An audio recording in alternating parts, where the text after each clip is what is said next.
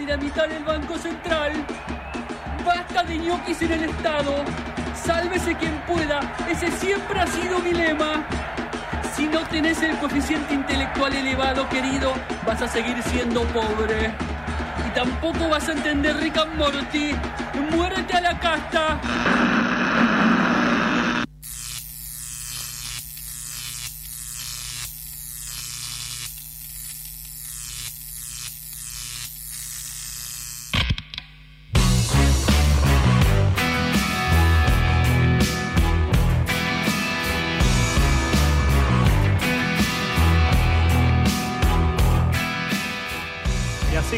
Ese sonido de stock de electricidad Sí.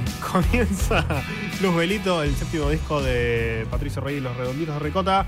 Eh, increíble disco, o sea, un rock muy potente Sí. desde el vamos. Eh, la temática es fantástica, o sea, que- es un disco conceptual, podríamos decir, o es- Sí. hay demasiadas ideas metidas como para llamarlo así.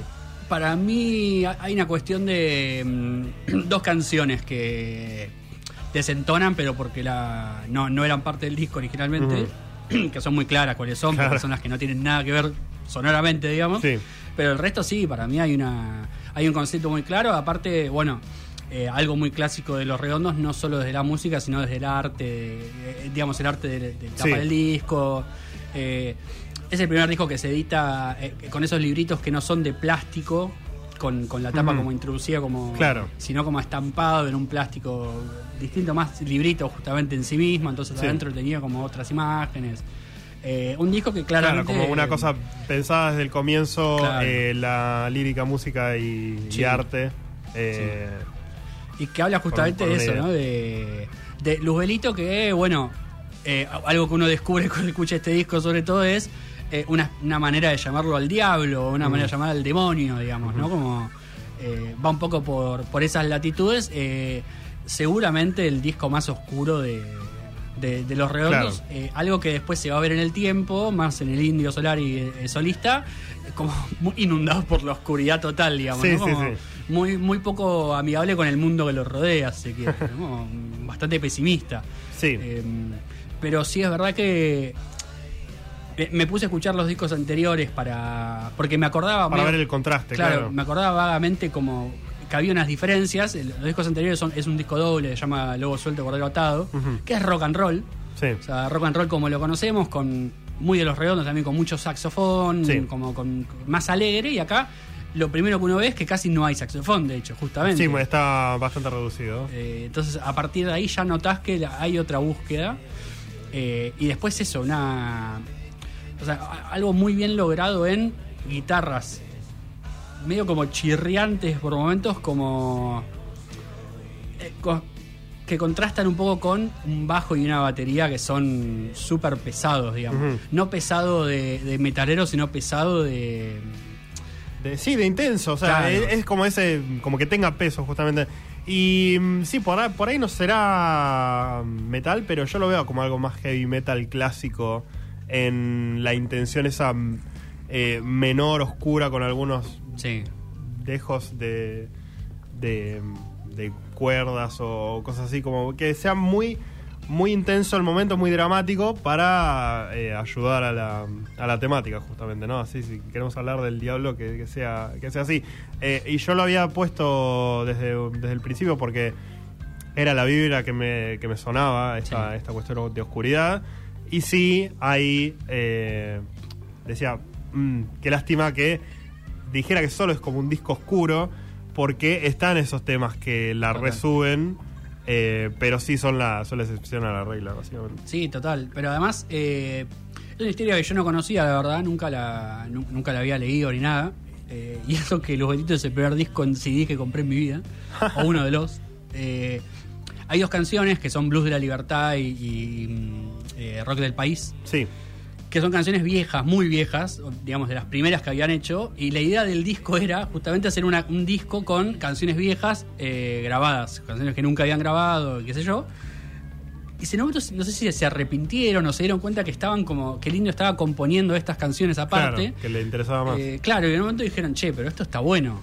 Eh, y además, que tiene mucho que ver con el contexto de, o sea, para contextualicemos un poco de, bueno, eh, quiénes Sí. son los redondos en la, en la cultura argentina o qué, qué relación tienen ellos con todo lo que sucedía. Este disco sale en el 96. Ujú. El 96 es probablemente el momento en el que la- se agrava la crisis social de- del menemismo, Sí. digamos, como que se cae un poco esa ilusión de que, de que éramos Miami y todo empieza a ser mucho más crudo. Sí. Es el momento en que los redondos saltan a tocar en estadios, cosa que nunca habían hecho a partir de este disco, y el disco acompaña un poco ese clima de, De pesimismo. claro, sí. de pesimismo, de gente que ya no, no, no le puede ver nada agradable a la situación, digamos, cosa que quizá antes era como más, más festivo todo, como más alegre.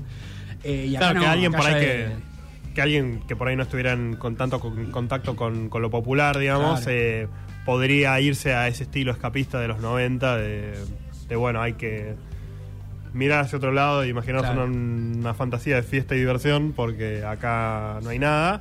Eh, ellos sí, o sea, observaron tipo, Sí. ese, ese clima de otra manera. Que siempre fue así, o sea, siempre estuvieron bastante Claro. conectados. Sí, totalmente. De hecho, bueno, eh, eh, había pasado ya la muerte de Walter Bulacio, que era un chico que los había ido a ver y lo- lo- se lo llevó la policía y lo mataron, básicamente.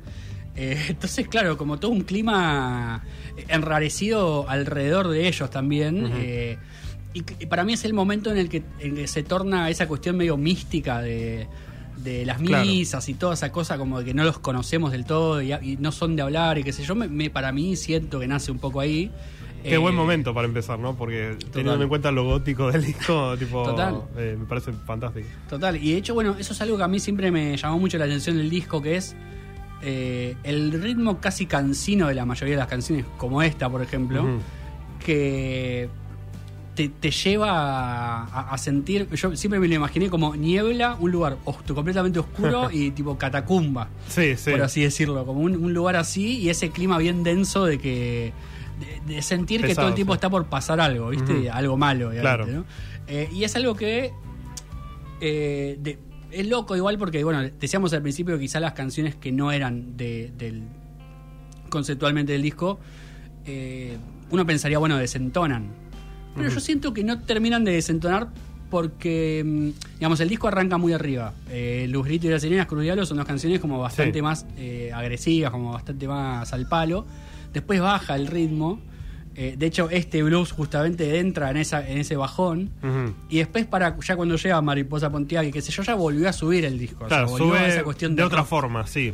Exacto. Entonces, como que no, no terminan de desentonar las canciones, si bien no la temática no es la misma. Claro. Eh, un poco por eso. También vale decir que esta canción, por ejemplo, quizás siga un poco más la temática porque la canción es durísima. O sea, es una canción que habla de la libertad que uno no tiene, justamente.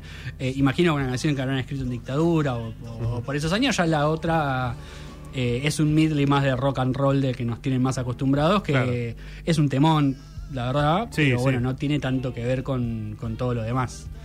¿Es, ¿Es uno de los discos que tengan más clásicos de los redondos? ¿O hay otros que agrupan más? No, yo creería que no. Eh, sí. Ah, Bueno, yo los conocí cuando ya todo esto había sucedido hace un montón de tiempo, por lo cual. Obvio, somos gente dentro de todo joven, a pesar de que yo me considero un viejo de mierda. Exactamente. Imagínate esto, ¿no? Si nosotros somos hijos esto de la prehistoria. Eh, pero sí sé que varias de estas canciones son clásicos, o sea que la gente los conoce. eh, y de hecho, bueno, las, las toca el Indio Solar y las tocaban en su momento los redondos. Bueno, Luz Belito, Cruz Diablo, Juguetes Perdidos, que es. eh, con Jijiji, seguramente una de las dos canciones más conocidas de, de Los Redondos que cualquier persona en la calle le preguntás eh, qué canción conoces y te van a decir una de esas dos, Claro. probablemente.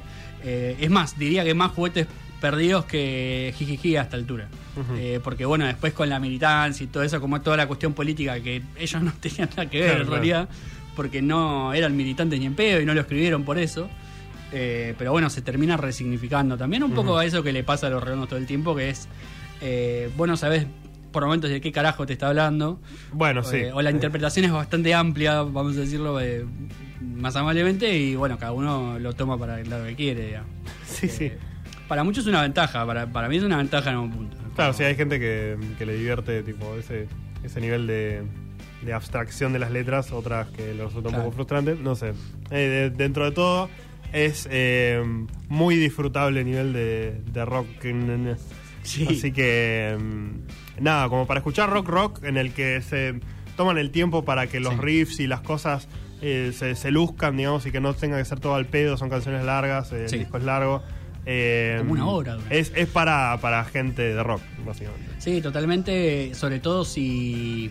No vamos a descubrir nada, pero si te gustan los guitarristas, eh, hay acá uno de los mejores guitarristas que ha habido en los Sí. últimos años eh, y en un gran momento en un gran momento compositivo. Es un disco que sí, es verdad, dura como una hora, la verdad que es largo y las canciones son todas muy largas. Sí. Eh, de hecho, costó, me costó bastante elegir alguna para pasar justamente porque eh, todas superaban los cinco minutos. Claro. eh, y las que no, yo sentía que estaban un poco más quemadas también. Entonces era medio difícil intentar traer algo nuevo, pero creo que lo logramos. Creo que lo, lo logramos, lo veremos. La canción se llama eh, Nuotatori Professioniti. Exactamente. Eh, Título estándar de los redondos. Absolutamente. Eh, nada, muy buena canción. Siento que resume un poco los climas de, del disco porque Mm. es como bastante rockera, pero también tiene su, su aura de oscuridad. Eh, lo vamos a escuchar y nos vamos a meter con otra canción de rock. Y en este caso, una que cambió el mundo. Así que quédense porque se van a sorprender.